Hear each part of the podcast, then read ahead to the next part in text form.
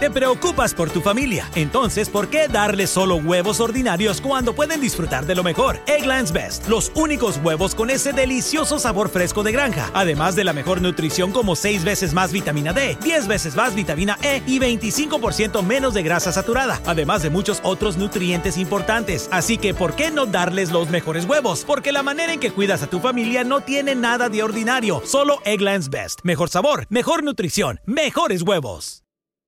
Para celebrar los precios sorprendentemente bajos de State Farm, le dimos una letra sorprendente a esta canción. Llamando a State Farm encontré estos precios bajos y cambié.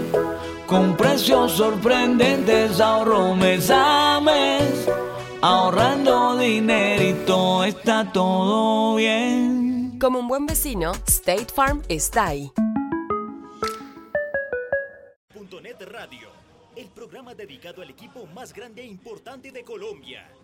Todo el análisis deportivo, todo el análisis institucional y todo lo relacionado con la mejor hinchada del mundo lo va a encontrar en la temporada número 12 de los Millonarios.net Radio. Conduce Jorge Restrepo. Acompañan Mauricio Gordillo, Santiago Pardo y Luis Eduardo Martínez porque millonarios somos todos. Los invitamos a escuchar todos los lunes desde las 9 de la noche el mejor programa de los hinchas para millonarios por Bicho de Ciudad Radio.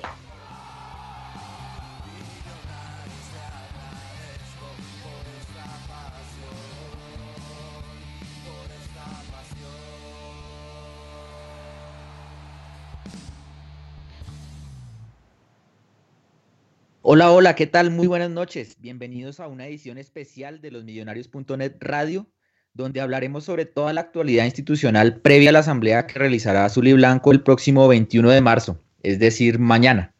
Siendo las 8 y 8 de la noche, más bien en punto no, porque no pudimos empezar en punto, eh, estamos aquí en vivo por Spreaker, eh, por Bicho de Ciudad Radio, Saludamos a quienes nos van a escuchar después a través del archivo de Spreaker o en iTunes Podcast. Hoy lunes festivo tenemos un programa especial, como les dije, porque durante la próxima hora Santiago Pardo, nuestro habitual compañero en este programa, estará contándonos todos los pormenores de esta fecha y junto con nuestro invitado especial el día de hoy, Alejandro Espitia, que también es amigo de esta casa, pero no nos acompaña con tanta asiduidad, nos revelarán información de primera mano que encontraron mientras ejercieron su derecho de inspección a las actas de la Junta Directiva de Azul y Blanco, un derecho que les corresponde en su condición de socios que son. Entonces nos van a venir a contar todo lo que encontraron en, esas actas y bueno, toda la información que solicitaron a la sociedad para, para poder, eh, para tranquilidad de, del hincha. Eh, y a las 9 o 9 y 5 tendremos a nuestros habituales participantes del programa, quienes junto con la valiosa opinión de ustedes los oyentes analizarán todo lo acontecido anoche en el clásico eh, frente a Santa Fe, pero eso será en una horita más o menos. Mañana se realizará la Asamblea de Millonarios, o más bien la Asamblea de Azul y Blanco, y no podemos ser ajenos a esta fecha, pues eh, así estemos en este momento muy contentos con lo que vivimos anoche en el Campín, no podemos perder de vista la realidad institucional eh, vaya que sí influye y sí tiene incidencia en todo lo que pasa y ha pasado en la cancha en los últimos años.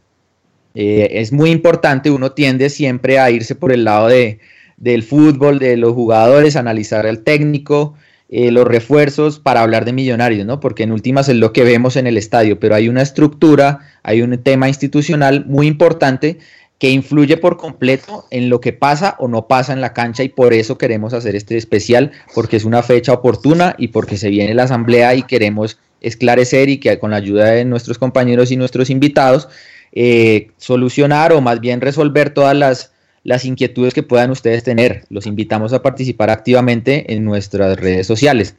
Bueno, pero para no hacerlo más largo y para empezar a evacuar ya los temas, quiero saludar a mis compañeros. Eh, Santi, Santiago Pardo, buenas noches, ¿cómo va? Eh, Jorginho, ¿cómo está? Buenas noches. Un saludo a Alejo y a, y a Lucho y a todos los oyentes.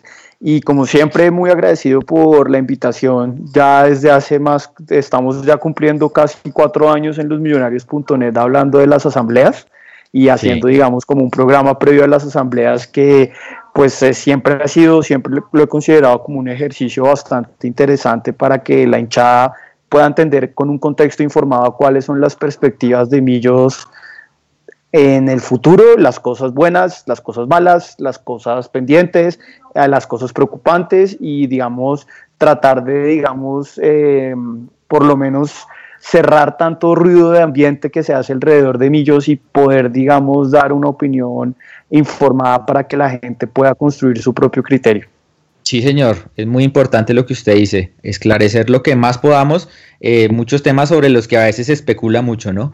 y bueno, Quiero saludar y agradecerle, al igual que a Santiago, eh, por estar aquí esta noche, a Alejandro Spiti, Alejo, un amigo eh, personal y amigo de esta casa, que nos va también a ayudar a, hablar del tema. Buenas noches, Alejandro, ¿cómo va? Buenas noches, ¿cómo están? No, eh, contento de estar acá porque, digamos, el, el, tema de la asamblea para mí es fundamental. Digamos, uno puede concentrarse en el corto plazo y mucha gente se concentra en el corto plazo, pero pero estos temas administrativos y estos temas, eh, todos los temas que tienen que ver con la organización, pues son fundamentales para, para, para realmente saber cómo qué esperar a futuro, digamos, si uno ve una evolución, si uno ve que la cosa es todos los años lo mismo, no sé, digamos, para mí esto es, es, es, es mucho más importante incluso que el corto plazo, entonces nada, muchas gracias y aquí para ver, contar lo que... Listo. Muchas gracias a usted, Alejo. Eh, y bueno, y acompañándonos en la producción y también va a estar pues comentando la información de primera mano que ustedes nos van a dar, está Lucho Martínez. Buenas noches, Lucho, ¿cómo va? Buenas noches a todos y en materia, por favor. Entremos de una vez, sí señor, porque tenemos tiempo muy, muy corto y bueno, tenemos que abordar los temas más sensibles para aprovecharlo. Si tienen alguna inquietud, pueden escribirnos a través de los canales que hemos dispuesto en Twitter, Spreaker o Facebook y en función del tiempo, si nos sobra o, eh, si tenemos eh, más tiempo al final del programa, trataremos de que nuestros invitados le, respondan sus inquietudes. Eh, bueno, Santiago y Alejandro, como dijimos, estuvieron revisando juiciosamente las actas de la Junta Directiva y encontraron varias cosas interesantes que quieren compartirnos esta noche. Ellos nos ayudarán a ponernos en contexto sobre la asamblea de mañana. ¿Por qué no empezamos hablando del tema de la sede? Porque pues comencemos por eso, porque Millonarios hace poco lo anunció, eh, yo no diría que con bombos y platillos, sino más bien de una manera muy discreta, con un video que por ahí se subió en las redes sociales y pudimos ver algunas cosas de, la, sede como tal. Pero, ¿qué podemos decirle a la gente sobre este tema, Santiago, sobre la sede? Eh, bueno, Jorgito, para ser muy contundentes, la sede no es de Millonarios. No es de Millonarios no es de millonarios. Si se entiende, digamos que es parte de los activos de la institución, la sede, según la información que pudimos recoger Alejandro y yo o cualquier otro hincha que hubiera hecho el derecho de inspección, no es de millonarios, no es propiedad de millonarios y tampoco está bajo una figura contractual que le permitiera a millonarios eventualmente adquirir la propiedad de esa sede, por ejemplo, a través de un leasing eh, eh, de un bien inmueble donde, digamos, parte del canon de arrendamiento que se pague va, digamos, a pagar el precio final de, ese bien. Eso no es así. ¿Cómo así? Pero entonces usted no da una, aquí una, suelta una bomba usted porque, pues, Millonarios, o sea, no, yo, yo como hincha estaba muy orgulloso de que después de mucho tiempo eh, Millos tenía su sede propia y tenía, pues, en cierta forma un avance con lo que veníamos teniendo, que sigo creyendo que lo tiene más allá de la figura, pero de todas formas es importante aclarar eso, ¿no? Sí, de acuerdo. Digamos, es, es sede propia, entre comillas, como usted dice, Jorgito, porque es una sede de uso exclusivo del equipo y eso era algo que pues veníamos pidiendo todos los hinchas y sobre todo los últimos tres o cuatro cuerpos técnicos de manera muy clara. Entonces, en ese sentido, digamos, hay un avance, sin duda. La sede es de uso exclusivo de Millonarios. Millonarios deja de ser un, o por lo menos el equipo profesional deja de ser un equipo nómada donde básicamente eh, de un día para otro no había ninguna certeza de cuál era el campo, de entrenamiento o digamos de una semana para otra se cambiaban los, los campos de entrenamiento con los problemas logísticos y pues de preparación evidentes. Pero también y acá, digamos, quiero empezar a hacer mi primera crítica a la gestión de la Junta Directiva, me parece que faltó información clara y transparente hacia la hinchada y el explicaran a la hinchada en el lanzamiento de la sede pero, cuál era la realidad contractual de esa sede. Una, un contexto cortico, Jorito, rápido. Sí. Hay que irse más o menos al 2015 para entender cuándo empezó esta discusión de la sede. Y digamos, siquiera, perdón, y después podemos hablar rápidamente de cuál es ese, contexto y cómo es ese contexto se ata entrenamiento de millonarios. Pero entonces, eh, redondeemos y, concretemos algunas cosas, Santi y Alejo. ¿De quién es la sede? Entonces, de eso donde está entrenando Millonarios, ese lote que vimos, pues que, que para algunos fue sencillo, pero para otros fue un gran avance y, pues que tenía ya muchas cosas eh, importantes. ¿De quién es ese, ese, ese lote? La sede, y ya le doy la palabra a Alejo, la sede, y según el acta número 83, que es el 12 de mayo del 2016, es una sede de Excoli, que es, digamos, una empresa que pues, los que juegan fútbol aficionado en Bogotá conocerán que organiza, digamos, que torneos amateurs. Millonarios firma un contrato de arrendamiento a largo plazo por 10 años con Excoli por tres canchas y, digamos, toda la estructura que se pueden ver en los videos, la carpa y algunas otras estructuras auxiliares, son estructuras que Millonarios ha construido con, digamos, inversión de capital propio y con una, digamos, un dinero que le entró a la DIMAYOR, todos los equipos de fútbol recibieron 750 millones de pesos de la DIMAYOR para que los invirtieran, digamos, en, en, en, su capital. Millonarios decidió utilizar ese dinero para las estructuras modulares eh, de la sede. ¿Qué quiere decir estructuras modulares? Son estructuras que en un futuro pueden ser, digamos, desmontadas fácilmente y trasladadas a lo que vendría a ser eventualmente la sede propia de Millonarios. Ok, entiendo. Eh, pero entonces, y Alejo, si me puede complementar ahí con eso, eh, usted, eh, sobre ese, sobre ese contrato con Excoli de 10 años, de todas formas, o sea, no es un, es un contrato de arrendamiento convencional, no hay una opción de compra, no hay un, no es un leasing. No, mire, yo, digamos, lo primero es decir que, que, que las actas paulatinamente van perdiendo como claridad. Usted hace derecho de inspección el año pasado y las actas eran mucho más claras, usted hace derecho de inspección este año y la cosa es confusa, digamos, toca agarrar con pinzas eh, lo que se dice. Entonces, eh, no se encuentra... Tan fácilmente la figura de la sede se comenta, se da unos saltos, entonces a veces se dice que hay posibilidad de un contrato de leasing a 5 a 10 años, eh, después se dice que es un arrendamiento y no se vuelve a decir, y llega un momento en que no se vuelve a nombrar, incluso eh, hay momentos en los que asegura que hay que hacer unos arreglos, eh, que las canchas las están arreglando, curioso porque al parecer generalmente tiene las canchas ya muy arregladitas, que no serían solo las estructuras modulares, entonces no, no es claro en las actas y, y, y, si es incómodo, por lo menos sí, sí deja eh, cierto manto de duda que, que, en las actas no sea claro y no se especifique bien cómo la sede. Y cuando le preguntan a, al presidente, pues el presidente sale a decir lo que todos conocemos, que la sede sí es, que la sede sí es un contrato de leasing, que no es la sede original, y eso sí era cierto, que no es la, sede original de Amber, pero, pero el presidente había salido a decir que es un contrato de leasing.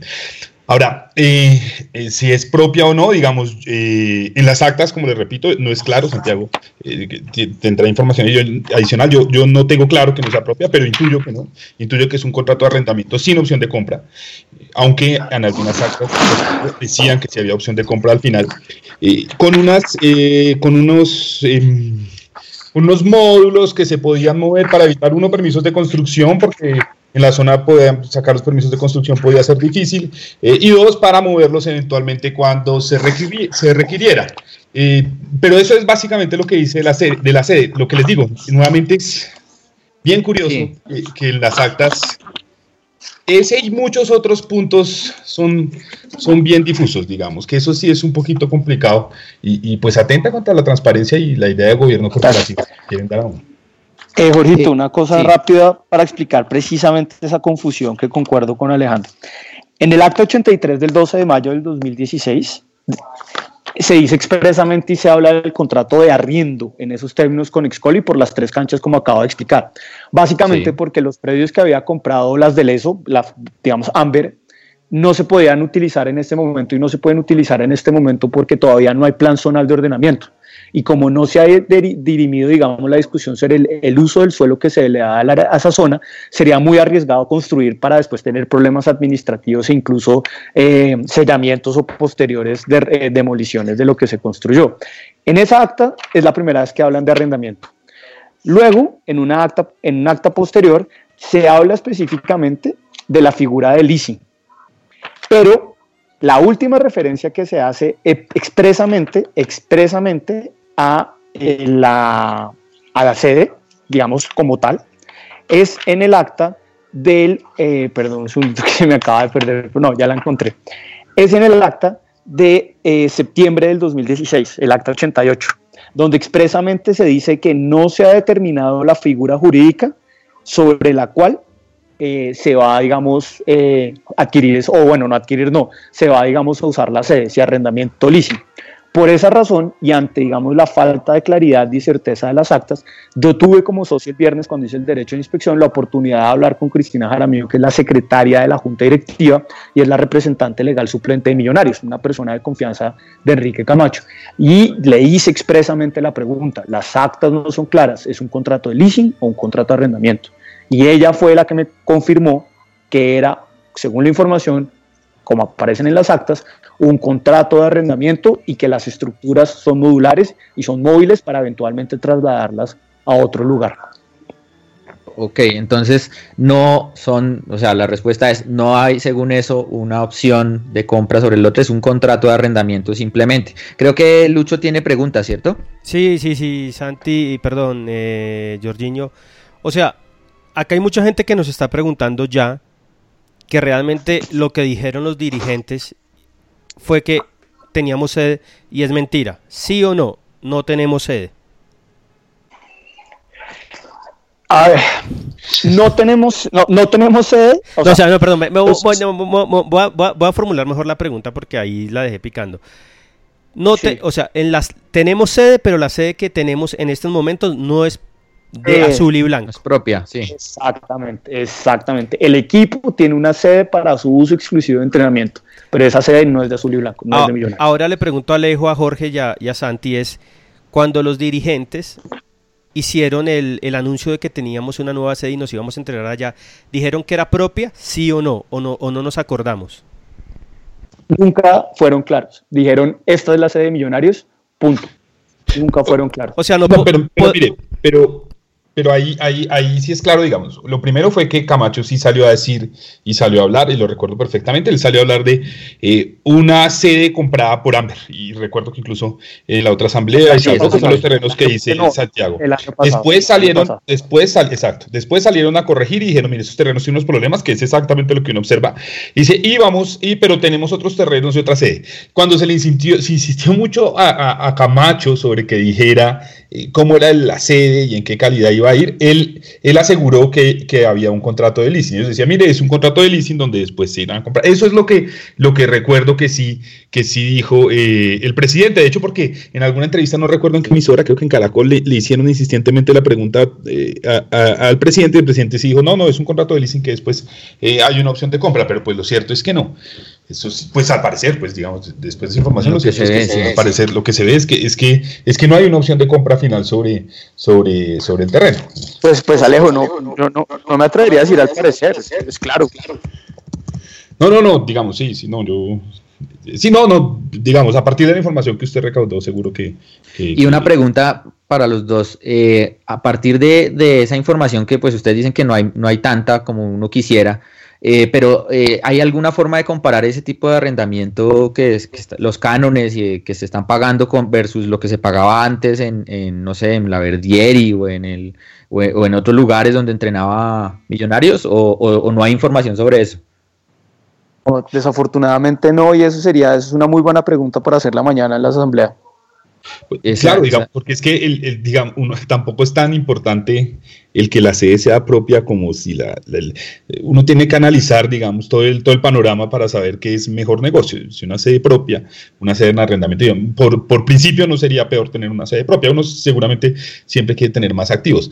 Ahora, eh, eh, eso sí, eh, lo importante eso es lo que usted dice, Jorge, es analizar el precio de mercado de la sede, saber efectivamente qué tan bueno o qué tan mal negocio y por qué se tomó la decisión. La cosa es que es curiosísimo, es que nunca hacen explícitas esas decisiones. Es un problema de comunicación brutal. Si es un buen negocio y si es mejor negocio tener una sede en arriendo, es fácil de explicar. Salgan, y expliquen y es súper sencillo, pero, pero, pero hacer escondidas, como, como cuando uno hace una maldad y entonces la niega hasta el final y arregla la verdad ya a medias, eh, es muy complicado. Es que y, esa, cosa por lo menos genera mucha desconfianza. O sea, y, y de manera y de manera innecesaria, porque si le explican a la gente, digamos, las ventajas de tener una sede de uso exclusivo y le dicen la verdad, porque pues si es cierto que existen dificultades por el uso del suelo, pues la gente yo, creo que entendería, pero como muchas veces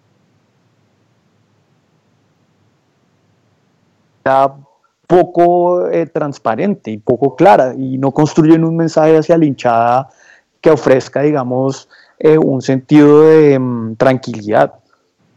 Y Santi, una, una, una pregunta, eh, o hay una versión más bien, que dice que Amber realmente sí tiene un terreno en otro lado, pero que por temas de reglamentación no lo han, no lo han podido pues poner a funcionar como la sede en propiedad de millonarios y que por eso recurrieron a esta figura de alquiler. ¿Eso es cierto? ¿En las actas se puede apreciar eso? Eh, sí, eso es cierto. No en las actas de este año, sino en las actas del 2015, particularmente en las actas del segundo semestre del 2015, se empieza ya, digamos, a concebir la idea de tener una sede propia.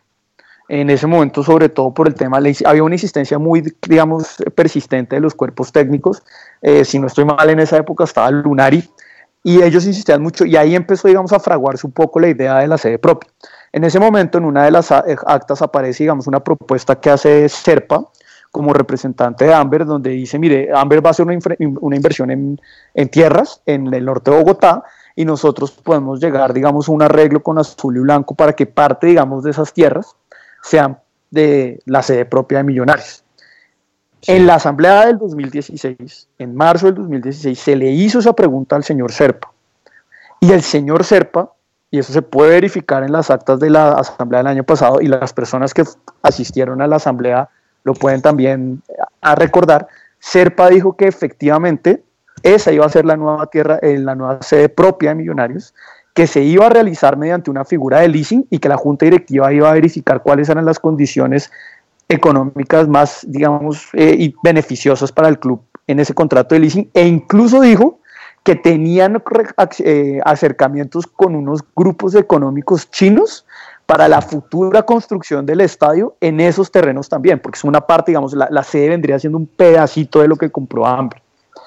Entonces, ya, ya, estamos, digamos, yendo muy, muy lejos, sobre todo cuando se depende de una reglamentación, ¿no? Cuando hay un tema ahí de terceros, ponerse a afirmar eso eso es algo muy propio del señor Serpa y que yo siempre he criticado, digamos, su, su facilidad para la hipérbole en estos temas. Pero Serpa lo dijo en la asamblea.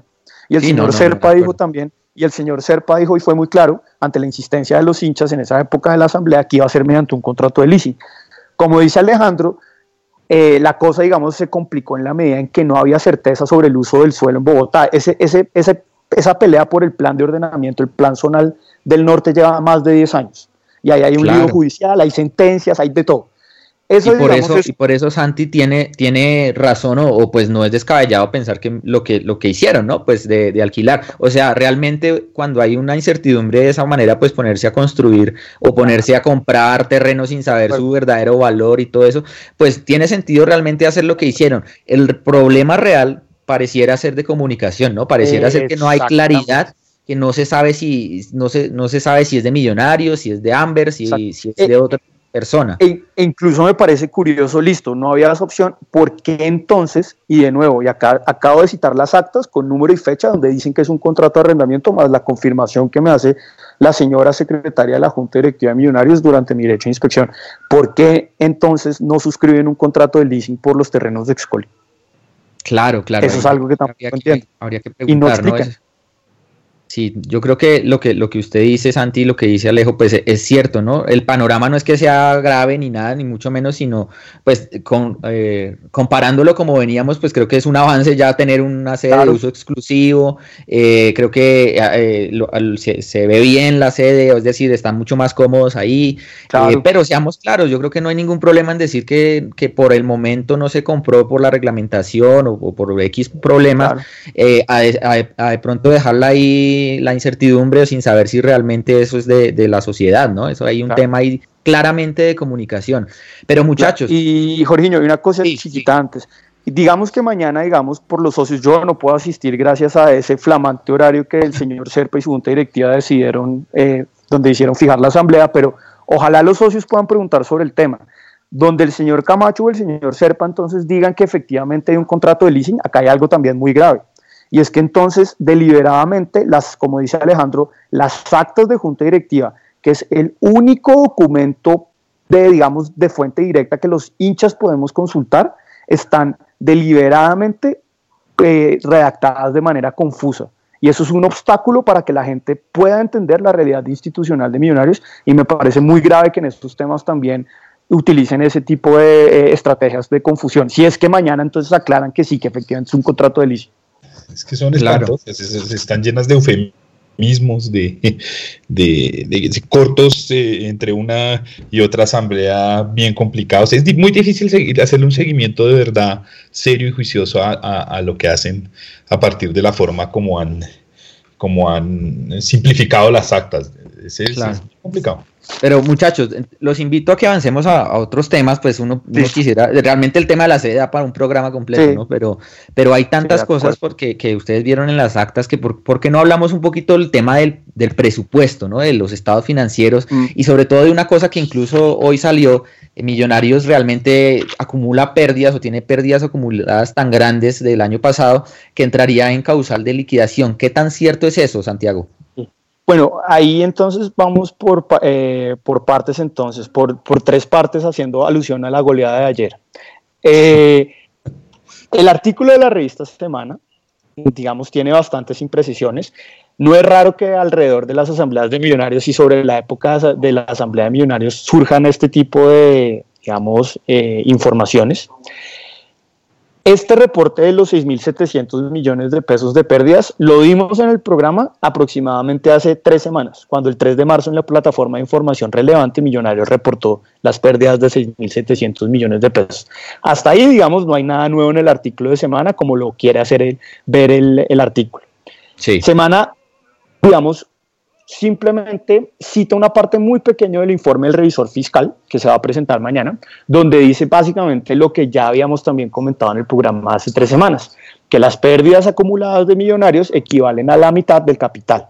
Hay un articulito, no voy a aburrir a la gente con toda la lectura del artículo, que habla de la disolución y liquidación de las sociedades anónimas, que es el artículo 457 del Código de Comercio. Ese artículo dice que la sociedad anónima, recuerden que Azul y Blanco es una sociedad anónima, se ha de disolver cuando las pérdidas, digamos, superen el 50% del capital de millonarios. Sí. Sin embargo, y acá la gente, y quiero hacer muy claro porque ya he visto en Twitter, digamos, eh, el pánico y, digamos, el apocalipsis, la gente cree que mañana van a acabar con millonarios y nos vamos a retirar del torneo el miércoles. No. Entonces, ¿qué pasa ahí? ¿Qué tienen que hacer la sociedad? La sociedad, el mismo, dos artículos después, el artículo 459 del Código de Comercio establece cuáles son las medidas para restablecer el patrimonio y evitar así la sociedad, la disolución de la sociedad. Entonces, de entrada, no es que mañana llegue el gobierno e intervenga millonarios, no. La asamblea mañana va a tomar una serie de medidas para restablecer ese patrimonio y para darle una solvencia al equipo. Por supuesto, no es el escenario ideal encontrarse en esta situación. Y eso también habla muy mal de los manejos acumulados o de los malos manejos que se han acumulado durante los últimos años, sobre todo en la parte deportiva. Pero lo que yo quiero explicar es que mañana la Asamblea, de acuerdo a sus competencias que la ley le da, le va a ordenar y va a tomar medidas para restablecer el patrimonio y evitar una eventual disolución. ¿Cuáles exactamente esas medidas? Amber durante todo el año había realizado préstamos más o menos por 2.300.000 dólares a millonarios en diferentes momentos del año ante, digamos, dificultades económicas, particularmente después de la sanción del partido del Bucaramanga, que también quiero hacer una mención y un reclamo, digamos, a esos hinchas, entre comillas, por lo que hicieron, pero no me quiero adelantar. Esos, esos préstamos lo que van a hacer es que se van a convertir en acciones. Cuando se convierten en acciones, el capital de millonarios sube y entonces las pérdidas del equipo ya no van a ser la mitad del capital, sino van a ser más o menos el 40, el 41%. Y entonces se sube el techo, digamos, del capital y se evita así mantenerse en una causal de disolución. Eso es algo perfectamente válido dentro del Código de Comercio y que otras sociedades han hecho. Por ejemplo, recientemente Pedro Gómez, que es una sociedad anónima, también se dio en unas causales de disolución y ha tomado, digamos, unas medidas. Entonces, quiero, digamos, decirle esto a la gente para ser muy claro y muy eh, concreto. Si es un tema de preocupación, pero Millonarios no se va a acabar mañana y no lo van a intervenir mañana. Puntualmente, Santiago, ¿cuáles son las imprecisiones de ese artículo? O sea, está el, tema ahí de, de, la causal de liquidación que no es tan inmediata y qué otras cosas usted ve ahí en ese artículo que no son ciertas o por lo menos no están bien expresadas. Digamos, creo que el, artículo, digamos, el tono del artículo es de una urgencia donde ya básicamente la, el gobierno va a intervenir o, o, Millonario se va a disolver. El artículo es un tono, digamos, pendenciero y alarmista en ese sentido, porque le da a entender a la gente, sobre todo si ustedes leen los dos últimos párrafos, que cuando recuerdan que Millonarios entró en la ley de quiebras en los 90, y lo comparan con la situación actual. Y eso no es cierto. Digamos, cualquier estudiante de tercer semestre de Derecho sabe que no es cierto. Y claramente el periodista eh, lo que está haciendo es jugando, digamos, con nuevamente la, pasión y, digamos, la información que mueve Millonarios para presentar un escenario, digamos, de inminente intervención. Y eso no es cierto. Eso del revisor fiscal que pide que se capitalice por 23 mil millones, ¿cómo lo ve? Eso tampoco, digamos, es claro, porque es que una, o sea, las pérdidas de millonarios se ascienden más o menos a, a ese dinero. Lo que él está diciendo es que se tiene que capitalizar de tal manera para que se supere ese estado de disolución que les acabo de decir del Código de Comercio. Eso no necesariamente implica que se tiene que hacer a través de 23 mil millones. Se puede hacer de diferentes maneras, como acabo de explicar, capitalizando los 2 millones de dólares más o menos, un dólar más, un dólar menos que prestó hambre. Claro. Santi. Ahora, dígame, Luchito. Pero digamos, una pregunta que me hacen acá es, ¿el, revisor fiscal sí tiene la potestad de pedirle a millonarios que capitalice o que haga inversiones? Sí, pero, sí, digamos, parte de la tarea del revisor fiscal es, digamos, alertar sobre presentar, digamos, alertas o alarmas frente a la situación financiera. Y él, digamos, creo que está cumpliendo con, digamos, su trabajo en decir acá hay un tema preocupante, ustedes, junta directiva, tienen que tomar, y asamblea tienen que tomar una decisión. La asamblea, básicamente, cuando me refiero a asamblea, son los mayoritarios. Entonces, el revisor fiscal creo que está, digamos, eh, haciendo, digamos, un trabajo diligente en ese sentido quienes tienen la responsabilidad de tomar ahora las decisiones es la junta directiva y, la, y los accionistas mayoritarios en la asamblea. Pero digamos, el, el revisor, y, y, ese es otro punto, digamos, el, el, artículo de semana dice como si el revisor fiscal no le estuvieran parando bolas, y eso solo lo vamos a saber mañana en la, en la asamblea. Y hay un tema que le quería preguntar a Alejo. Eh, el tema de la financiación de la, de la sociedad, ¿no? Porque Millonarios eh, no, es, no es secreto para nadie que viene hace rato pues financiándose con, con lo que la plata de Amber, ¿no? Realmente, no sé, Alejo, usted pudo ver algo ahí sobre temas de préstamos bancarios o, no se maneja deuda como tal eh, bancaria o de otro tipo, sino, sino más bien préstamos capitalizables con Amber. ¿Usted, usted qué encontró, Alejo? Pues mire, eh, yo, no había visto el artículo de semana, ahorita le estaba echando una mirada al artículo de semana y, sí comete algunas imprecisiones, pero eh, eh, en general fue escrito seguramente por alguien que, vio el balance. Si uno, yo, yo le puse bastante cuidado al balance y, pues la situación del equipo no es fácil, las, da pérdidas sistemáticas año a año, pero, pero uno lo que debe mirar siempre en ese tipo de cosas es como la tendencia. Y, la tendencia sí dice que a pesar de un año difícil, donde tuvimos la ascensión, a pesar de, que es como el lado positivo, eh, a pesar de un año difícil donde tuvimos la sanción, donde tuvimos una cantidad de cosas, las pérdidas eh, empezaron a, bajar. Entonces, uno sí ve que una reducción pequeña, pero en un, en un, contexto tan difícil, las pérdidas empiezan a bajar. Entonces uno esperaría que este año con, con una situación mejor, las pérdidas eh, fueran menores y, y, llegara el equipo a un punto de equilibrio como ellos le están dando. Entonces eh, el artículo de semana sí, sí es un poco escandaloso. Eh, sobre los préstamos, uno, uno, observa los créditos y lo que sí es preocupante es que Millonarios ha tenido que recurrir a Blas del Eso, puede ser una excusa para que le haga créditos, eh, porque, porque ha tenido cerrado el acceso al crédito eh, bancario, al sector financiero. Entonces, eh, complicado.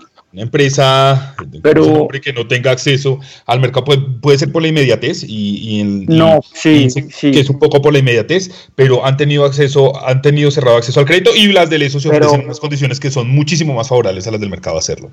Pero si hay un acta donde ellos dicen que, tiene problemas de acceso al crédito eh, eh, a Ordinario, pues sí. Sí, Santi, ¿qué iba a decir? Sí, sí, sí. No, pues, no, digamos, no, no, no, perdón, háblale, Alejo, Pero, ahora, más allá de eso, lo, que sí es muy preocupante es que están pagando funcionamiento con, deuda. Usted, si usted para funcionar, claro que es en un contexto complicado como la sanción de que nos metieron con Bucaramanga, pero cuando usted para funcionar necesita endeudarse y, pues... Sí, no es para invertirlo, pues. Sí, sí, cuando usted, cuando usted se endeuda para invertirlo, pues muy bien. En últimas, eso debería retribuirse a futuro con mayor crecimiento. Pero cuando usted se endeuda para funcionar, eh, tiene problemas. Entonces, es tal vez lo que a mí me pareció más complicado de, los, de los balances. Ahora, eh, también ese cuento de que Millonarios, pues, es, está dando grandes, grandes, grandes sumas de dinero y es una mina de oro y, escucha, cuando uno ve los costos operacionales, cuando uno ve todo, uno ve que, que, es complicado, que no es tan sencillo como muchos dicen de hacer dos o tres cositas y somos el Real Madrid. Esta vaina es complicada, es una vaina de largo plazo, es una vaina que no se va a solucionar de la noche a la mañana, eh, es una vaina bien delicada, o sea, esa, esa alternativa que muchos dicen de quebremos al equipo y entonces seguro esto va a ser una mina de oro mañana porque se están robando el equipo, el, el cuento es mucho más complicado que eso. Es una cuestión de, es una cuestión difícil, es una cuestión de manejo, donde seguramente estas personas no han tenido el mejor manejo. Creo yo, como comparados con, con los anteriores, con la anterior junta directiva de Ortiz y demás, pues es, es mejor pero, pero es, eh, Uy, no, cuidado. No sé. No es, no es tan sí, Santi, yo lo veo que usted está que se mete, a ver. Sí, no, pero es que, digamos, o sea, yo, yo tres, tres precisiones que me gustaría hacer. La primera es que Millonarios sí tiene acceso al crédito en el sistema financiero. De hecho, ahí hay dos referencias en las actas sobre un, un contrato que ellos de crédito que firman con Corfi Colombiana. Santi. El problema es... Santi. El problema es el... Dígame, Luchito.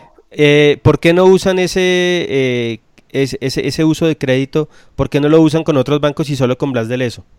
Pero mire que, pero, no, pero, pero mire que sí, sí, tienen acceso, pero no, pero, pero nunca en los tiempos que se necesitan. Y mire que eso, pero, el número, pero dice, no tenemos acceso en los tiempos que se necesitan al crédito y, pues no, eso mismo, pero, pero, digamos, si tiene pero es un tema, no, pero eso pero qué pena Alejandro, pues pero Alejo, es un tema más de diligencia de la junta directiva y de poder, digamos, de planear, planeación financiera. Claro, y de diligencia, digamos, de poder acudir ante, ante el, sistema financiero de una manera eh, diligente. Yo, no creo que sea un problema de acceso a créditos como usted lo señala, creo que es un problema de diligencia, digamos, en las gestiones frente al sector financiero.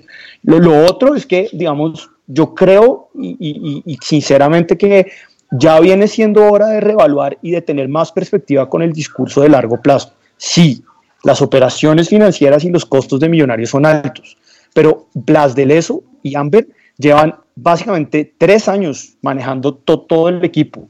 Y personalmente, aunque usted tiene la razón en que este año las pérdidas son inferiores, por lo menos a las del año pasado, que fueron bastante, bastante críticas, yo no veo una construcción año tras año de un proceso sólido, administrativo, que por ejemplo se refleje tres años después en que Millonarios no sea capaz todavía de conseguir de manera diligente y rápida un crédito ante el sector financiero y por tercer año consecutivo tenga que acudir a su socio mayoritario para eh, préstamos eh, que probablemente sean capitalizados. Pero eso, es, eso, Santi, es porque no hay una planeación financiera adecuada o realmente es que ellos quieren más bien meterle plata por ese lado y capitalizar así. Yo creo que es la primera. Yo creo que no existe, digamos, una planeación financiera, digamos, a mediano y a largo plazo. Y entonces ellos tienen que echar mano, digamos, de la opción que aparentemente sea más favor es más favorable en ese momento y pues que siempre va a ser Blas de Leso. Y cuando Blas de Leso no esté, ¿qué va a pasar? No, terrible. Pero, pero, si Blas de Leso, perdón, perdón, perdón, perdón. Si Blas de Leso no está, Amber no está y se van de millonarios. O sea, eh, acá, acá, acá, acá, acá, yo creo que hay que hacer una precisión, digamos, desde nosotros que por lo menos yo no, no hago el derecho de inspección porque no, porque no. porque no me... No, no, Papá, eso tenemos a Santiago. No, no tengo la paciencia necesaria para mirar todos los, todo, todo, toda la parte administrativa, pero yo sí creo que eh, Millonarios creo, desde mi, desde mi ignorancia, creo que Minas usa el crédito de las del ESO, como lo dice Jorge, porque es lo más conveniente y así capitalizan y la, plata pasa de un bolsillo a otro. ¿Entiende? Entonces, digamos, Millonarios sí, Azul y Blanco sí va a tener que pagar intereses, creo, pero se los paga a Blas del ESO y Blas del ESO se lo, no se los va a cobrar como se los cobraría el Citibank o, o el Bancolombia o no sé, o la vivienda. ¿Estoy o no equivocado? No, es clarísimo y ellos, y ellos se cuidan de hacer en las actas una comparación entre eh, la tasa que les cuesta un crédito en el sector bancario y la tasa que les cobra no, pero y es, y con uno, inferior. Con una Ahora puede ser por el plazo, digamos, Con una institución, no, pero con una, solo comparan con una institución financiera. ¿Cuántos bancos hay en el país? No hay pues, ninguna, no hay ninguna pues digamos, lo juicioso, el ejercicio juicioso puede ser hacer un estudio de mercado, pero eso digamos que es sencillo porque ahí aparece la tasa y uno sí puede averiguar cuánto es más o menos la tasa, la tasa que le prestan a esto. Pero sin embargo ellos dicen que sí y las condiciones Ahora, yo, sí creo que, claro, eh, ahora, es que esa cosa de ahondar y, en esa teoría del complot y, y, ver que es que están capitalizando, ta, ta, ta, es mucho más complejo que eh, la teoría del complot de están capitalizando, están haciendo préstamos para quedarse con gran parte del equipo. A mí me parece que es una situación eh, más compleja. Lo que digo, yo, yo, pues, digamos, para ser optimista, repito, las pérdidas es innegable, han bajado ese es poco, pero en un contexto como el que teníamos, bajar, que, que no es una cuestión menor. Eh, pero les repito, pero yo, yo sí siento que se están endeudando para cosas que uno no se debería endeudar y que si la cosa sigue así, la empresa es inviable.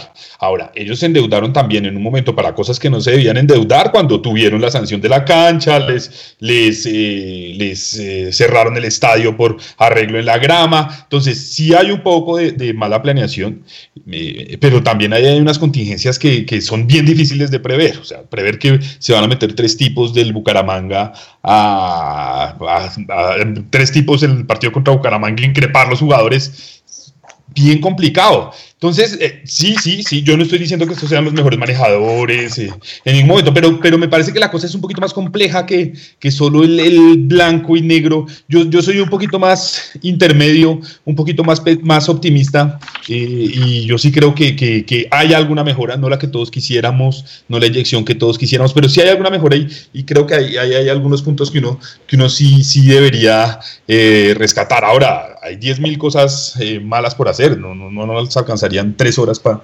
mencionar todas las cosas malas que hacen. Pero, pero, pero yo sería un poquito más, más moderado en la cosa. Yo creo que, que, habría que ver cómo se comporta en un año normal, con las, con las perspectivas normales, a ver qué pasa. Y, y, creo que la cosa puede que no salga tan mal. Santi, algo, algo más para, para cerrar el tema, digamos, financiero. Pues yo, yo entiendo que hay mucha, mucho análisis eh, por hacer, pero pues este programa básicamente es informativo, ¿no? O sea, eh, eh, y pues obviamente es muy valioso el análisis de ustedes, pero si, si nos metemos a, hablar de todos los temas eh, eh, en profundidad, pues no vamos a alcanzar a hablar de muchas cosas informativas que podríamos evacuar. Entonces, Santi, ¿alguna cosa sí que usted haya visto relevante a nivel financiero de la, de la sociedad? Sí, una cosita que digamos es un reclamo a hinchas entre comillas. De los 6.700 millones que perdió Millonarios el año pasado, alrededor de 1.900 millones fueron resultado directo del impacto por la sanción del par de los del Bucaramanga, sí. Y por una sanción en el primer semestre por unos hechos que ocurrieron en Manizales donde tuvieron que cerrar las dos tribunas. Entonces, creo que ya también viene pues siendo el momento de que exista, digamos, un reproche social a este clase de mm, hinchas entre comillas que pues realmente lo único que logran es perjudicar al club pues de una manera tan, tan grave como la que acabo de describir. Y lo eh, segundo es que eh, esto es simplemente, lástima no poderlo hablar tan, tan, tan largo, pero Millonarios durante los últimos dos años en sus presupuestos había incorporado dentro del presupuesto intangibles como la venta de jugadores y la participación en copas internacionales o eh, proyectaba, digamos, sus ingresos en diferentes escenarios según cómo le iba al equipo en Liga y Copa.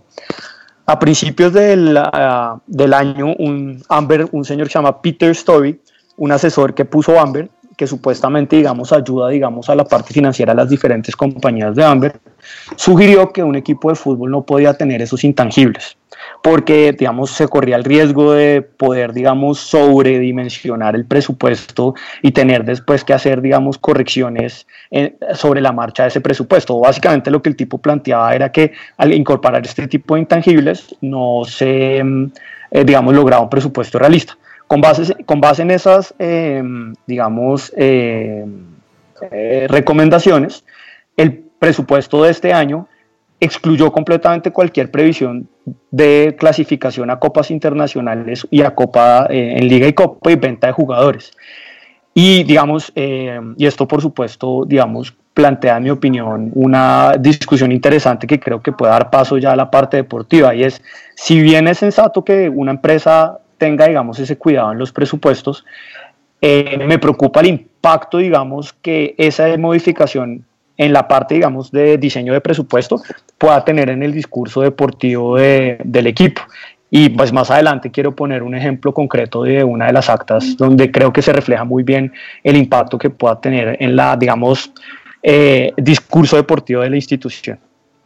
Ok, Santi, no, pues es, que se nos pasó el programa volando y se quedan varias cosas, entonces ¿por qué no nos metemos en la parte deportiva, no? Porque fue un año, el año pasado, pues muy convulsionado a nivel deportivo, se fue Israel, se fue Coca, se negoció a Russo, que fueron jugadores, llegaron otros. ¿Qué es lo más relevante que encontraron sobre el tema deportivo? Y si realmente hay alguna apuesta sostenida de, o un derrotero pues de, la, de, a nivel de junta directiva sobre este tema o simplemente el año pasado fue eh, apagar incendios y ver cómo se hacía o hay una política a largo plazo, Santi. Eh, espera, espera, espera, un segundito. Me piden acá los amigos del señor Alejandro Spitia que no se emocione tanto, que lo ven que se está quedando sin aire y pues tranquilo, que tome aire, que, que lo ven, lo ven, lo ven excitado. Entonces, tranquilo, Alejo. Tranquilo. ¿Cómo así, ven?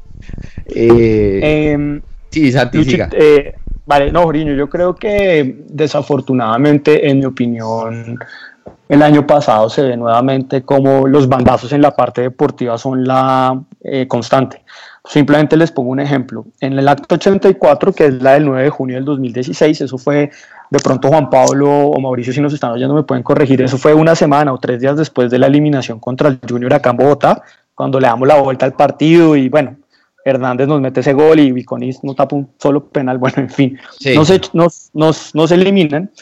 Serpa llama a una junta directiva y Serpa entonces empieza con un discurso grandilocuente como el de el que le gustan a ellos, diciendo que ya se cuenta con un cuerpo técnico experimentado, que hay un compromiso por parte de la plantilla, que existe, digamos, para Serpa, y lo dice textualmente como lo estoy diciendo, fue una temporada exitosa porque siempre se estuvo en los primeros lugares, se vendió a Jorge Carrascal, se debutaron cinco jugadores de la cantera y se llegó hasta las finales.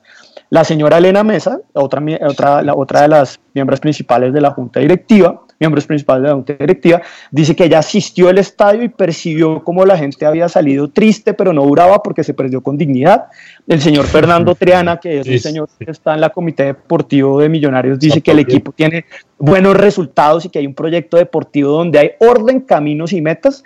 El señor Alfonso Gómez, y en este momento de mi de inspección casi hago una sonada en Millonarios cuando leo esta parte, eh, presenta una moción de felicitaciones para para Gustavo Serpa, para que, digamos, por el manejo deportivo y la diferencia que se ha mostrado este año, el cambio de diseño es exitoso. Gómez entonces empieza a decir que a ellos les han dado palo durante tres años, o sea, un, refugiado, entonces eh, los han dado tres años palo y que ellos saben para dónde van y que un, discurso grandilocuente como solo lo puede hacer los miembros actuales de la Junta Directiva de Millonarios. Presentan un informe deportivo lleno de loas, absolutamente maravilloso el futuro y en el acto 86, el 8 de agosto del 2016, echan a Israel.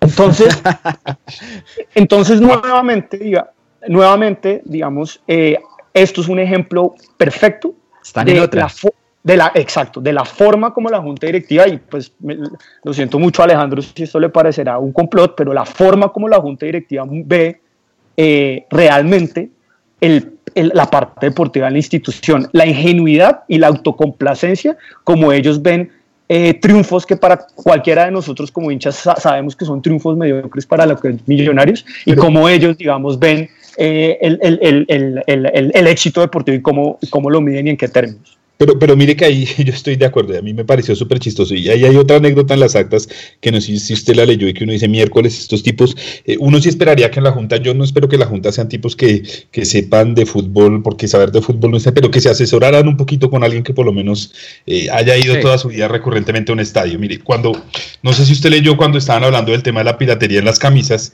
y dijeron que le iban a proponer a Adidas hacer una camiseta de de bajo costo, eh, sin los logos de Adidas, hechas, hecha por Adidas para combatir la piratería. Yo, este, pues, estos tipos no han, no han ido nunca a un berraco estadio, o sea, piensan que con eso pueden combatir la piratería. Y, en eso estoy 100% de acuerdo con usted. Cuando yo leía eso decía, pues estos, estos eh, tarados es que no, ¿qué van a decir después en, en, las actas? Eh, y sí, sí, eso sí, sí deja ver una autocomplacencia eh, terrible en los miembros de Junta, ¿no? Yo ni más faltaba. Yo creo que, entre ellos, entre ellos se, se felicitan. un comité de aplausos, eso sí es un comité de aplausos para, para que bien, también que lo haga hago yo. Sí, eh, de acuerdo. Claro, yo, yo, tampoco quisiera locos energúmenos que, no, salieran a hacer cosas. Pero claramente, Alejo, a nivel, nivel deportivo, no fue. Hace rato que no, no tenemos un buen año como para. O sea, no hay nada que festejar, diríamos, más bien diría la canción. Y en las actas también es muy recurrente cuando uno lee, siempre hay. Eh, la, la, Junta nunca hace muchos comentarios, o no sé si es deliberadamente a todas las cosas que se les presentan. ¿eh? Siempre dicen, no, nos declaramos informados. Eh, no, no hay. No percibe uno como un ambiente de debate en esa cosa. Está bien un poquito. Uno esperaría a alguien que les dijera, aunque sea el, el, cuento del rey desnudo. Mire, el rey está desnudo, hermano. Haga algo. Eso, me parece que es súper importante en, la De acuerdo. Y una cosa de que dice Alejandro que me parece fundamental es, y, en esto me gustaría la opinión de Lucho y de Jorginho, en el acta de agosto ellos no echan a Ruso, eh, perdón, no echan a Israel, ya estaban negociando con Ruso, o sea, mejor dicho, haciendo una cosa, Ruso, eh, Israel lo, lo, saca el Tolima, nos mete dos goleadas el Tolima seguidas, 3-0 y 3-1 van a la junta directiva y de nuevo dicen, no, manifestamos la preocupación, pero el profesor mostró compromiso. A esa junta aparecen, aparecen Roballo y Silva y le dicen a los directivos, nosotros respaldamos al técnico. Cuando van a decidir, entonces dicen los directivos, no, como los jugadores están respaldando al técnico, le vamos a dar dos fechas. Pero comisionamos al señor Fernando Triana y al, y al señor Enrique Camacho para que vayan buscando un cuerpo técnico alterno. Y ahí discuten con Coca, con Russo y con Isquia, esos tres. A esos, a esos tres. Y entonces uno dice, bueno, ¿qué indecisión? ¿Lo van a sacar o no? Lucho, Lucho y Goriño conocen muy bien esas, esos códigos de los jugadores. Si lo van a respaldar, respáldalos en la cancha, no en una junta directiva.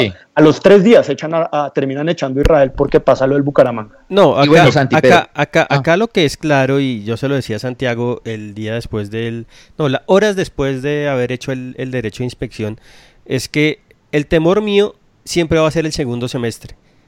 El segundo semestre, las decisiones deportivas y administrativas que toma la la junta directiva de Millonarios y los dueños son miedosas, o sea, dan, dan, temor, dan terror. Eh, queda demostrado con lo que nos dicen Alejo y, Santi que, ellos viven en otro mundo. Realmente, realmente ellos viven en otro mundo y, y, yo sí esperaría y quiero creer ellos ya se dieron cuenta con este equipo que armaron, que es un gran equipo, el del 2017 es un gran equipo, nadie lo puede negar, ahorita más adelante vamos a hacer el análisis del, del, del partido y, de, todo lo que ha pasado, pero yo esperaría que ellos ya entendieran, después de tres años de fracasos, porque son fracasos, acá eso no hay otra palabra para, para decirlo, son fracasos, hayan entendido que la autocomplacencia, eh, vivir en un mundo de, de ricos, digamos, para, en un mundo que no se dan cuenta de la realidad del fútbol, eh, están equivocados, están totalmente equivocados y, y eso de uno aplaudir que el equipo perdió pero con dignidad en la primera fecha de los playoffs es para ponerse a llorar. Esto no es el Envigado, esto no es el Cúcuta, esto no es el América, esto es Millonarios y Millonarios tiene por historia y por hinchada pelear absolutamente todo. Si a mí me dice esta señora, eh, el señor de Telefónica, que aplaudamos porque hicimos una gran labor, pero perdimos la Intercontinental con el Barcelona en, en, en, en Tokio, yo digo, bueno, listo fue madre, perdimos con el mejor, pero ganamos la Libertadores, ganamos el torneo local, ganamos todo. Pero no, perder en la primera fecha con de local con el Junior de Barranquilla y salir uno feliz de la vida porque hicimos una gran labor, da para ponerse a llorar. Sí, y se nos está acabando el tiempo, pero hablemos un poquito del, proceso ruso, si eso es que es un proceso, ¿no? Porque esto también tiene que estar ya en las actas, estamos hablando mucho, digamos, de la fase, fase Israel y pues por supuesto es relevante porque es, hace parte del año eh, resumido en actas, pero ¿qué pasa con la traída de Miguel Ángel Russo? ¿Quién lo trae? ¿Qué se esperaba de él? ¿Qué pide? O, o cuáles son las pretensiones de Millonarios trayendo a este técnico? Pues como dice Alejo, desafortunadamente la información en las actas cada vez es más escasa y cada vez las actas se, se están alejando más de la fecha de la asamblea. ¿A qué me refiero? Cuando yo empecé a hacer los derechos de inspección, las actas estaban hasta febrero, es decir, un mes antes. Últimamente, los últimos dos años, Millonarios, de nuevo de manera deliberada, solo publica las actas de diciembre hasta diciembre. O sea, ya han pasado tres meses y pues en tres meses pasa mucho y sobre todo en la parte deportiva, cuando esos tres meses son los primeros del año. Em, hay unos datos generales de la traída de Russo, se habla del salario del cuerpo técnico, que pues por supuesto acá no vamos a publicar esas, eh, esas cifras. Y em, simplemente, digamos, eh, eso es en el acta del diciembre, que es el, el, el, acta del 21 de diciembre del 2012, del 2016, perdón, que es el acta 91, la última que está publicada, simplemente se hace una mención muy general a la renuncia del señor Coca. Ahí, digamos, uno puede corroborar que Coca fue bastante o fue un mentiroso con Millonarios porque pues en la Junta alega que se trata de un tema personal y familiar y simplemente se analiza de manera rápida el tema de la, de la Junta Directiva y se le da a Camacho y a Serpa como digamos un poder amplio para contratar al técnico. Y se le fija digamos unos un límite de honorarios y, y, ya, esa es la única información. No, no sé si Alejo pudo ver algo más en la, no, no hay mucho. Y, pero... y, uno ve el acta y, lo que usted dice, además eh, parecía calcada de las declaraciones de Camacho en prensa, casi como si hubieran cogido la nota de, de, no sé, le hicieron una entrevista a Camacho en Fútbol Red y la pegaron con lo que dijo Coca. Es, curioso. Es decir, solo hay, solo hay información hasta diciembre y Russo pues llegaba en enero. Entonces, eh, no, no, hay, no hay mucho del tema de refuerzos. No, no, lo que uno sí puede... decir es que, que, los refuerzos, uno sí, los, los, que llegaron los primeros sí fueron eh, de solicitud de coca. Eso es lo, lo, máximo que uno puede deducir y que sí se dice ahí, pues los demás ¿Qué tanto, una pregunta porque esto se me ocurre ahora, eh, ¿qué tan metido está ahora Norberto Pelufo en Millonarios? Porque hace rato no sabemos de él. Él sigue siendo parte del comité deportivo de la institución pero más allá, digamos, de esa como referencia nominal que hace, se hace de Pelufo al principio de las actas, como en, marzo del año pasado, donde está Triana, donde está el señor, donde está Enrique Camacho, donde está pues el técnico que en esa época era Israel, ahora ruso, no se hace ninguna otra mención del señor Pelufo. Sí, no. Ok. Santi, Alejo, Santi Alejo me hacen acá una mm. pregunta, obviamente no, no, no me vayan a decir cifras, de los técnicos que de los tres últimos técnicos, Israel Coca y, y, Russo, ¿cuál es el más costoso para el equipo? Yo hasta donde son parejos. Yo, por lo menos Russo y Coca parejos, ¿no? Sí, sí, sí, sí. sí, pero sí, sí, yo coincido, pero... O sea, pero, entonces no es cierto eso de que Russo era exorbitante comparado con eh, lo que veníamos pagando. No, no, no, no, pero pues yo en estos temas sí, a mí me incomoda mucho hablar y dar muchos detalles. Claro, no. No, pero estamos preguntando cuál es más caro. es una cosa, pues digamos, no, de acuerdo, los otros técnicos de los otros equipos, pero, pero, pero es más o menos en línea de lo que se, se venía pagando. O sea, Coca y Russo, digamos, son técnicos clase A para el mercado local. Sí, sí, son mismo. Sí, si usted los mide por valor de mercado, sí, son, deberían ser técnicos muy, muy similares, pues. Eh, ahora, creo que creo, Santi y, Alejo, ya creo que vamos a comenzar el segundo programa un poquito más tarde, nueve y media, porque pues nos vamos a alargar un poquito. Creo que eh, hay que hacerle un altar a, Diego Coca, que nos hizo el favor más grande del mundo. Sí. Y trajo a Duque. y una pues una cosa como así que pude encontrar bueno esto y esto es algo bueno y esto es algo que yo incluso había solicitado y me acuerdo que en el programa del año pasado, incluso con Alejo coincidimos en eso. Este año por fin el tema de los salarios de los jugadores y de sus términos de contrato hacen parte de un anexo reservado que no hace, digamos, no son públicos en las actas y eso me parece, digamos, sensato. Sin embargo, también creo que la información que presentan en las actas es insuficiente, porque por lo menos deberían en, las actas incorporar los términos de contrato, no, los años que tienen cada jugador de contrato para que los hinchas, y eso ya ni siquiera está ahí. Lo que tienen que ser reservados son los salarios, y eso antes era público y me parece bien que sea reservado. Pero, de nuevo, como decía Alejandro al principio, pues lo, también lo utilizan de excusa para poner información que puede ser útil y que no, digamos, eh, vulnera la intimidad de los jugadores. Lo único que yo pude observar, digamos, en temas deportivos concretos fue la lista, digamos, de opcionados que, con los que Millonarios estaba eh, negociando. Les puedo votar algunos nombres. Habían negociado con, por ejemplo, con Francisco Nájera, con Armando Nieves, con eh, John Hernández, con Alejandro Bernal, pues, con Reinaldo Lenis y con eh, Juan Ferney Otero, por ejemplo, y Sebastián Rincón, un extremo derecho. Ningún estelar. Sí, de Mm. pronto incluso Juan Pablo nos puede dar. Sí, sí, sí, pero digamos tampoco, son nombres que digamos es Edwin Valencia también en un momento está- Sí. estuvo en la, estaba en la lista y también pues están en la lista otros jugadores que efectivamente llegaron como Palacios, como Janele Rivas, como Carachito, como eh, por ejemplo eh, Cristian Arango, como Quiñones. Un par de hinchas me preguntaron sobre las condiciones del contrato de Iron del Valle, como esa información ahora es parte del anexo reservado, no, digamos, más allá de saber que Iron acaba contrato el próximo, en próximo junio, no se sabe nada. Pero y si lo es en único junio, claro- ¿no son tres Pero- años de pero contrato? los derechos. Pero Perdón. ¿sabes que compraron los derechos y hasta que los derechos, ¿no? Claro, No, eso, no, no, eso es lo que dice Camacho. Mañana sería No, muy bueno que alguien pregunte. Compraron, compraron los derechos de, de Deiber y de Carrascal. No, no, y no, eso no, pero, sale. pero en pero- el acta de, de la primera mitad del No. año sale que se compraron los derechos. No, que hay una opción de compra por Sí. Iron, digamos.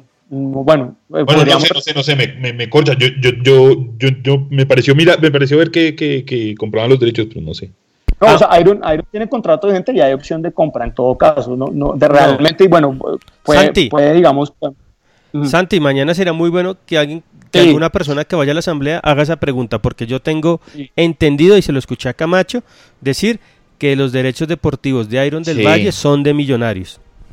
Bueno, no, no, Sí, bueno, ahí, ahí, no, y, y- y, pues por supuesto yo, puedo omitir detalles ahí a veces en las actas, entonces no, pues seguro, y si Alejo lo vio, entonces seguramente fue un detalle que yo Sí. omití. Pero me hace dudar, usted es más juicioso que yo. Hay que, hay que averiguar eso, muchachos. Unas 9 y 7. Así yo quería preguntarles rápidamente. Hay un tema que, que es innegable que tenemos que pre- preguntarle. ¿Qué pasa con el Benfica? ¿Cuál es el acuerdo con el Ah. Benfica? ¿Qué incluye y qué no incluye? Rápidamente, Santiago, díganos por favor qué encontró en las actas.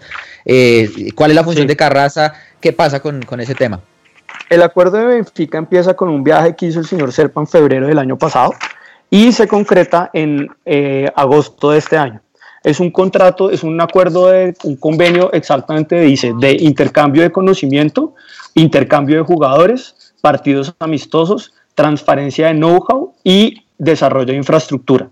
Eh, pues ahí cabe todo, ¿no? Es un contrato, es un contrato de tres años, renovable por, digamos, por otro tiempo, pero sin límite de tiempo. Y ahí, digamos, llega la, eh, el, el contrato del señor Carraca como gerente de planeación deportiva. En las actas lo único que dice es que el gerente de planeación deportiva, su función va a ser desarrollar ese, ese convenio, punto. O sea, no hay como una lista de funciones claras. De nuevo, digamos, exactamente, uno echa de menos, digamos, claridad.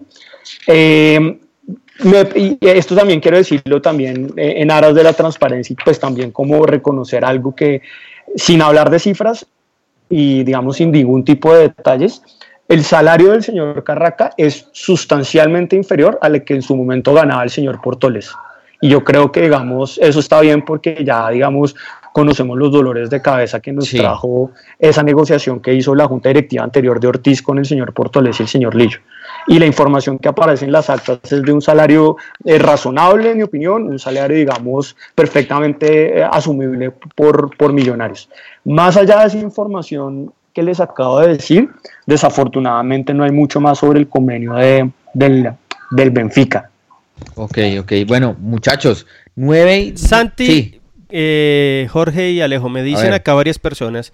Eh, Mauricio Cardona desde Medellín nos dicen, el presidente de la América dijo que el 50% del pase Sí. es de Millonarios y el 50% es de la América. Y ahí hizo contrato. eso. Sí, por tres años. Y acá Juanse Gómez, que siempre nos escucha y es un, es un pilo con los datos, nos dice que escuchó a César Ardila decir en Casa Azul Radio que los derechos de Iron fueron comprados por millonarios. Entonces, sería muy bueno que mañana alguna de las personas que va a la asamblea eh, a- eh, nos ayude a aclarar esto, porque pues si Santi, que es el juicio, o sea, Santi hace traducciones de profesores de Harvard en real time, pues pucha, no se le puede pasar esto. Entonces, que nos averigüen.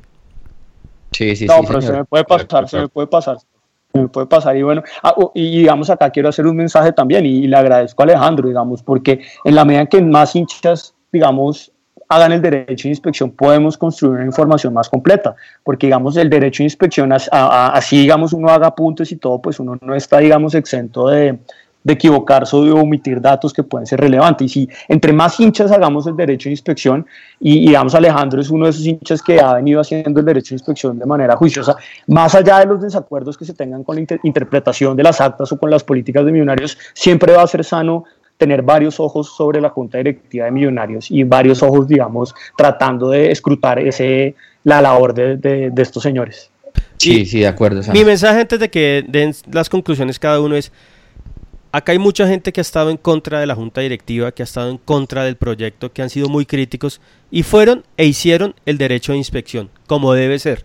Y seguramente ellos seguirán teniendo sus, reservas, como todos tenemos nosotros acerca de la administración, pero a mí sí me gusta que la gente que ha sido totalmente negativa eh, para el proceso, para este proceso de 2017, haya hecho el derecho de inspección. No como otros que se le han pasado en Twitter, en Facebook, eh, tirando veneno y ni siquiera fueron capaces de ir a hacer el derecho de inspección como mínimo para tener, digamos, de primera mano la información yo sí aplaudo a toda la gente que fue hizo el derecho de inspección, amigos del proceso, enemigos del proceso, gente que no cree en esto, gente que quiere ver a millonarios arder, gente que, que cree que este es el mejor lo mejor que nos pudo haber pasado. Me parece muy bien que hayan hecho el derecho de inspección. Yo sí le agradezco a Alejo Espitia, a mi amigo Santi Pardo, los dos son amigos míos, obviamente, eh, por, por, por, por, guiarnos y realmente nosotros creemos que ustedes nos están diciendo la verdad, además que son objetivos, que realmente quieren a millonarios y, y que han sido críticos con esta gestión, con esta gestión en muchas cosas. Entonces, muchas gracias. Y los que no fueron a hacer el derecho de inspección y se la pasan tirando veneno, cada vez tiene menos credibilidad. Eh, Luchito, ¿puedo hacer una mención de 30 segundos? Eh, de autobombo, qué pena. Yo no, no, por como les dije anteriormente, desafortunadamente por el horario no va a poder ir a la asamblea, sin embargo yo radiqué tres proposiciones en la, en la, para que fueran discutidas, las radiqué en el club, una para el nombre de la sede, que bueno, ahora pensándolo bien en esta situación, no sé qué tan conveniente sea, pero igual ahí está, una, digamos, un viejo anhelo que, digamos, hemos compartido con varios hinchas y con Alejo también, y es que un representante de los minoritarios esté en el comité deportivo. Y la tercera proposición es que eh, se ratifique una decisión del 2012 que la Junta este año abiertamente inobservó y es que las convocatorias a la asamblea sean los sábados. Entonces, pues ojalá la gente que pueda ir, pues ahí están las proposiciones, que voten como quieran, que ojalá puedan debatirlas y que pues también se animen a hacer proposiciones informadas y no, por ejemplo, preguntar por qué el color de la pantaloneta es eh, de azul o blanco. ¿Por qué no jugamos por el piso? Exactamente.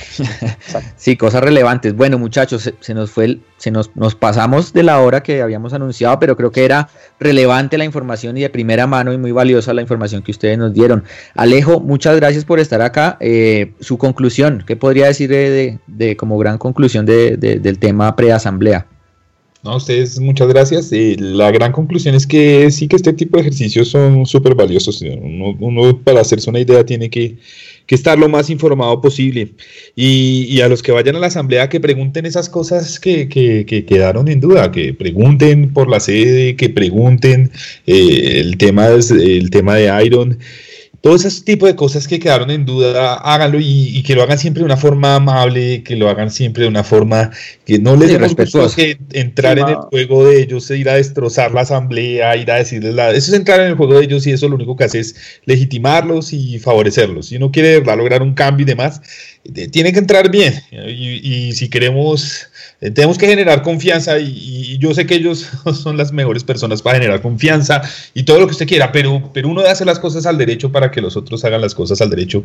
Aún si los otros hacen las cosas al revés, creo que uno debe hacer las cosas al derecho. Entonces los que vayan a la asamblea, pregunten, sean amables, pregunten de forma sensata y nada, y pues nosotros, yo por lo menos por mi parte, yo seguiría haciendo el derecho de inspección y, y buscando la mayor información. Yo creo que uno debe tomar siempre las decisiones por lo menos informadas. Sí, señor. Muchas gracias, Alejo. Eh, Santiago, muchísimas gracias por su información y, por, su colaboración. Realmente como hincha y como pues eh, eh, persona que, que, está en este programa, pues le agradezco mucho pues por, por su labor que, que pues le ha requerido tiempo personal y todo, hacer todo este tipo de, de, examen de, de, millonarios, pero realmente estamos muy agradecidos los hinchas. Gracias. No, Jorginho, un placer porque esto, no, uno lo hace con gusto porque pues el millo sí es eh, eh, realmente una, casi que yo lo veo como una obligación y no comparto el mensaje final de, de Alejo em, con una pequeña, digamos, modificación más que amabilidad, de respeto. Respeto. pero, pero, digamos, pero coincido completamente con, con Alejo porque muchas veces en anteriores asambleas la forma más fácil de disolver la asamblea y de, digamos, llevarla a otros escenarios es cuando un hincha o varios salen con comentarios desatinados y fuera de tono y de grueso calibre y eso no ayuda en nada eh, en ningún momento. Sí, señor. Muchísimas gracias a ustedes, eh, compañeros. Eh, bueno, terminamos de esta manera este programa especial de los millonarios.net radio, programa que desde luego podrán encontrar posteriormente en nuestro podcast y en el archivo de Spreaker. Hubiésemos querido, pues, tener más tiempo para hacerlo aún más, más eh, jugoso, para poder sacar más jugo de, tantas cosas que, había por, por, hablar, pero creo que nos llevamos los hinchas y espero que ustedes oyentes alguna perspectiva, una mejor opinión y, y un de, lo que sucede con nuestro equipo. No se muevan, queridos oyentes, que en unos minuticos, es decir, eh, en unos 10 minuticos, comienza el noveno programa de la temporada de los Millonarios.net Radio, donde tendremos a Mauricio Gordillo, Juan Pablo Camelo, Andrés Balbuena eh, y Lucho Martínez hablándonos sobre el partidazo de Millonarios anoche. Vamos a hablar de todos los pormenores del partido. Yo, no estoy, chao. Santi también, Santi también. Y Santi, Santi, Santi, qué pena. Eh, qué pena Zapata. Se va a la tribuna, no, qué pena, Santi.